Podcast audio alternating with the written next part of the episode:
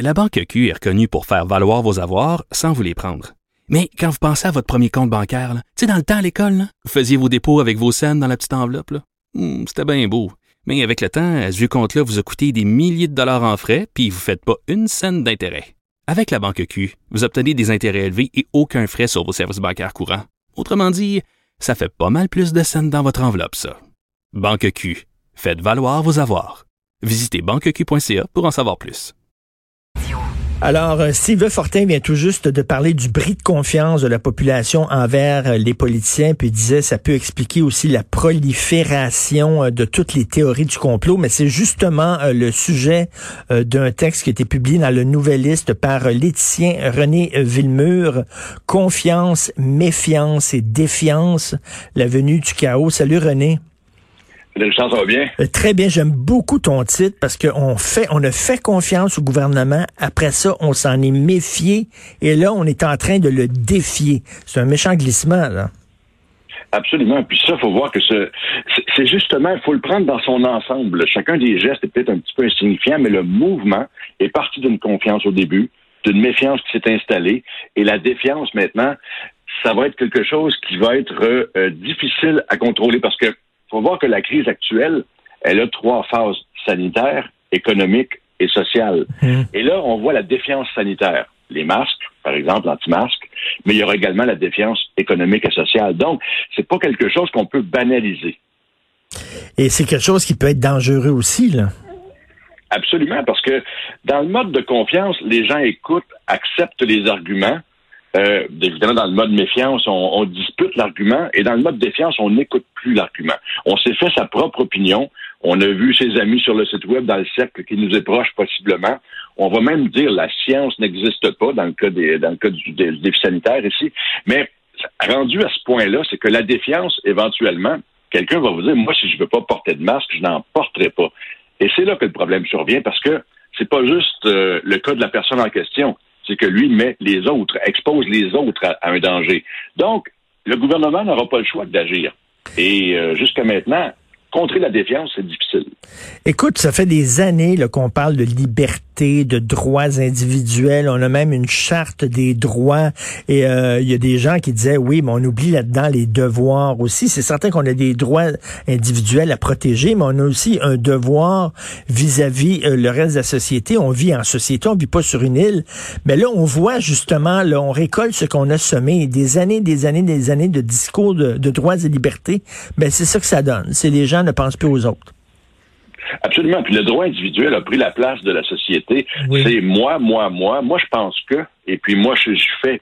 Et donc ça, là, à quelque part, c'est qu'on vit pas seul, on n'est pas sur une île. Et les fameux chartes de droits et libertés, c'est pas une mauvaise idée au départ, mais mm. c'est qu'on l'a, on l'a amené au point absurde. On est arrivé dans des absurdités, des choses qui n'ont pas de sens que l'on impose aux autres maintenant au nom de soi-même. C'est, c'est pas, on peut pas imposer actuellement les convictions de quelques-uns sur tous sans qu'il y ait des conséquences. Donc, oui, il faut ramener la société au centre du débat. Il faut ramener le citoyen puis le bien commun de la santé dans ce cas-là. Parce qu'on peut pas juste dire, regarde, tu as droit à ton opinion, puis c'est comme ça. Il y a des sujets où c'est moins important que d'autres, mais la santé, c'est que ça affecte les autres. Donc, on peut pas, euh, à quelque part, laisser les autres devenir malades parce qu'on a une conviction. Écoute, il faut, faut rappeler toujours cette belle phrase de John F. Kennedy, là, qu'il y a beaucoup de gens qui ont cité, là, mais ne, demandez pas ce que votre pays peut faire pour vous, mais ce que vous pouvez faire pour votre pays. Il faut, à un moment donné, redécouvrir cette phrase-là puis l'appliquer, là. Absolument. Il faut se rappeler de quelque chose. Hein. La, la, gestion de la pandémie actuellement, c'est pas quelque chose qui était dans un plan stratégique. C'est pas quelque chose pour lequel on était préparé. Je pense que les autorités font au mieux dans les circonstances. Ils vont faire des erreurs, c'est certain. Ces gens-là peuvent être fatigués après un bout de temps. Mais franchement, il faudrait les aider en collaborant et en ne mettant pas des débats qui n'ont pas de sens au nom d'une liberté. Puis vous savez, franchement, ça n'a pas été inventé pour ça, le, concept de liberté, pour que quelqu'un puisse empoisonner un autre. C'est une idée qui est pas mal plus grande que l'intérêt personnel. La liberté, quand on en parle philosophiquement, c'est une liberté collective. C'est pas une liberté mmh. individuelle. Donc, euh, actuellement, je trouve qu'on on met des grands mots sur des petites convictions. Écoute, j'ai une réflexion ces temps-ci que je me fais. Est-ce que les médias ne sont pas en partie responsables de ce cynisme généralisé euh, dans les médias? Et j'en fais partie. Euh, on chiale, on chiale, on chiale, mais c'est très rare que on applaudit lorsque les gouvernements font un bon coup. Pourtant, les gouvernements ne font pas que des mauvaises choses, mais c'est très rare qu'on salue leur bon coup. Puis on passe surtout la majorité de notre temps à, mettre le, spotlight des projecteurs sur ce qui ne va pas. Et en faisant ça, ben, c'est certain qu'on développe une forme de cynisme envers la population? Ben oui, puis si on écoute, moi, moi je l'ai fait écouter toutes les conférences de presse depuis le début, et puis quand la période de questions arrive, c'est toujours la bébite qu'on va chercher. Évidemment, ça fait un bon, ça fait un bon clip. Je, le donne en mille. Sauf que parfois, on, oublie qu'il y a eu tant d'efforts avec un succès. On oublie qu'on a fait mieux que d'autres à certains endroits. Mais les, questions sont parfois vicieuses dans les, euh, dans les conférences, dans la période de questions qui suit la conférence de presse. Et franchement, je trouve ça déplorable parce que quand on a écouté l'ensemble, on comprend que la question vicieuse, c'est juste un angle. Mais pour la personne qui va prendre ça au bulletin de nouvelles ou qui va le lire dans le journal, pour elle, c'est toute la nouvelle. Et, justement, c'est une forme de désinformation. à la limite, c'est une forme de propagande qui sert les, euh, les opposants. On n'annonce jamais les bonnes nouvelles, malheureusement. Tout à fait. Mais tu sais, un avion qui atterrit correctement à l'aéroport euh, Trudeau, c'est c'est pas une nouvelle. Une nouvelle, c'est un avion qui s'écrase. C'est plate, mais c'est ça. Absolument. Absolument. Puis on devrait développer le, le, le, concept de la bonne nouvelle du jour qu'il y a déjà eu dans les médias. On a besoin de bonnes nouvelles actuellement. C'est cette situation-là, elle est sérieuse, elle est inédite, mais c'est pas fini. Je vous, je rappelle hein, la, la, la, la, défiance économique qui va qui va suivre pour les fermetures, les euh, possiblement les, les, mises à pied, les séparations, les divorces, les suicides. C'est pas des choses qui sont inenvisageables. Alors euh, ça, ça, va être pas mal plus difficile plus tard. Pour l'instant, on se bat sur une insignifiance, à mon avis, parce que on a accepté d'être confiné euh, sans problème. Et là, finalement, un inconvénient qui est moindre, on en fait un gros Il Faut faire attention. Écoute, il y, a un concept que tu connais fort bien, la dissonance cognitive, OK? Ça, c'est ne pas ne pas voir euh, les impacts de, de, tes gestes. Regarde, je vais te, donner un exemple. Euh, la grande amie de ma femme est morte d'un cancer du poumon, OK? Elle était très jeune, début de la quarantaine. Elle était sous une tente d'oxygène, elle luttait pour sa vie. Son père allait la voir, pleurait à côté d'elle, lui tenait la main et sortait pour aller fumer une cigarette. OK? Ça, mhm. c'est ce qu'on ce qu'on appelle la dissonance cognitive. Le gars ne faisait pas le lien entre la cigarette qu'il fume puis sa, sa fille qui meurt d'un cancer du poumon. Et là, on voit que les gens sont tannés de la COVID. Ils sont écœurés, mais ils voient pas que en, en agissant comme si la COVID n'existait pas, tout ce qu'ils font, c'est prolonger le temps de vie de la COVID, puis ils vont être écœurés encore plus. Oui, absolument, parce que faire comme si un événement n'existait pas, ça ne le fait pas disparaître. Ben, ça, c'est bon. C'est la, phrase de ton texte que j'ai adoré, là.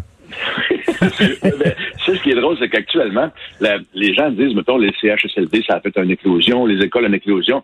Moi, je suis pas épidémiologiste pour deux secondes, mais euh, en, discutant avec quelques-uns, les gens misent plus sur la petite délinquance communautaire. C'est-à-dire pas des pas nécessairement les grosses manifestations, mais la petite délinquance que l'on voit pas, qui va être le facteur le plus euh, dangereux. Donc, c'est l'affaire de tous.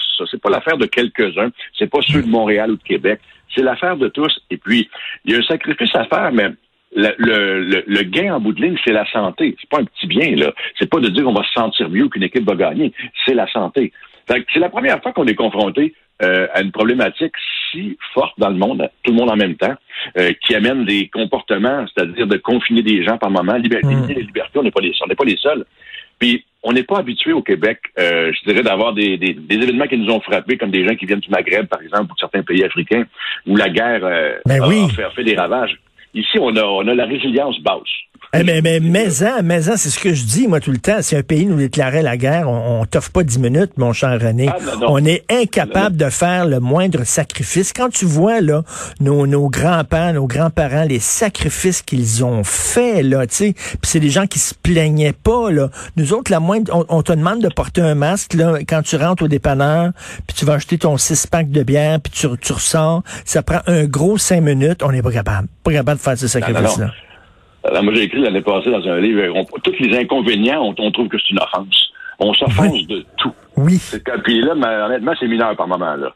Mais l'inconvénient est devenu une offense. Depuis ce temps-là, on gueule. Et quand on gueule, l'autre gueule plus fort. Et c'est pas, c'est ça la, la, défiance, la, la méfiance de la défiance. on n'est pas en dialogue là. On est en, c'est des monologues qui s'affrontent. Et puis ça, ça construit jamais rien de monologues qui se parle ou qui se parle pas. Exactement. Et toi, tu es, ben, un intellectuel, René, René Villemur. Fait que tu crois à la force des arguments. Tu crois que quand on arrive avec des arguments puis des faits, qu'on peut soudainement euh, convaincre quelqu'un, mais face à des complotistes puis des conspirationnistes, il n'y a rien à faire. là. T'as beau arriver avec tous les arguments, si quelqu'un est convaincu que la Terre est plate, ben Christy, t'as beau arriver avec plein de photos puis ça, il va dire que la mm-hmm. Terre est plate. Absolument. Il n'y a pas un fait qui va contrer une croyance. Non. Et puis, la, la croyance, il y a des croyances, les gens vont dire des croyances religieuses, par exemple. Oui, il y a ça, mais il y a également des éléments de crédulité. C'est moins beau que croyance, mais c'est un peu la même chose. Et quand on dit que la Terre est plate, justement, quand on dit que le virus n'existe pas ou Bill Gates va nous inoculer le 5G, franchement, deux secondes de réflexion un peu rigoureuse, là, et on va se dire, ça, c'est surprise, surprise qui me regarde. c'est très, euh, c'est très difficile à accepter. Moi, je vois ça que je regarde du côté de la pensée rigoureuse, là, et puis je me dis, ben voyons donc, il n'y a pas des adultes qui croient ça. Et contrairement à ce que plusieurs disent, c'est pas tous des, des, gens qui n'ont pas d'instruction, là. Ben non. Mais on, se on se rattache à une croyance quand on peut pas croire en d'autres choses. Et quand on croit pas, par exemple, dans l'autorité, on est prêt à croire n'importe quoi. Et ce qui nous amène à la fin de ton texte, excellente euh, dernière phrase, il est urgent que les autorités et les gouvernements permettent aux défiants de revenir vers la confiance, car sinon c'est le chaos qui va s'installer. Comment le gouvernement peut réparer le lien de confiance qui a été brisé? Ben, je pense que ça commence par des petits gestes, mais je regarde, euh, le gouvernement devrait commencer à, communiquer plus efficacement, à avoir les rendez-vous communicationnels qu'on avait au début, c'était mieux que, que pas savoir quand qui parle de quoi, là, mais également d'être plus clair dans ses attentes. Je mm. regarde, moi, cette semaine, la différence entre la zone jaune puis orange, elle est mince. Ben oui. Et puis, la zone rouge, c'est me semble un moindre inconvénient que le confinement. Donc, ça va être quoi la zone, euh, toutes les couleurs? Après? C'est je trouve que ces communications-là ne sont pas claires. Et quand c'est pas clair, ça ramène pas la confiance. Donc, euh, actuellement, entre les degrés, là, vert, c'est pas vraiment vert, jaune puis orange, ça ressemble, rouge, c'est pas si grave. Moi, j'ai de la misère à m'y retrouver. Fait que je comprends que des gens qui ne veulent pas s'y retrouver euh, ne le feront pas. Donc, j'inviterai le gouvernement à communiquer plus régulièrement, plus clairement et prendre un peu plus de temps parce qu'on a l'impression des fois que je sais que ça va vite, je sais qu'ils peuvent pas prendre tout le temps, mais quand on est devant une défiance et on veut éviter le chaos, faut prendre plus de temps. Tout à fait. Écoute, euh, merci beaucoup. Puis ton texte, j'invite les gens à le lire. C'est dans le Nouvelliste. Super titre. Confiance, méfiance et défiance, la venue du chaos. Merci René Villemur. Merci beaucoup. À bientôt. Salut.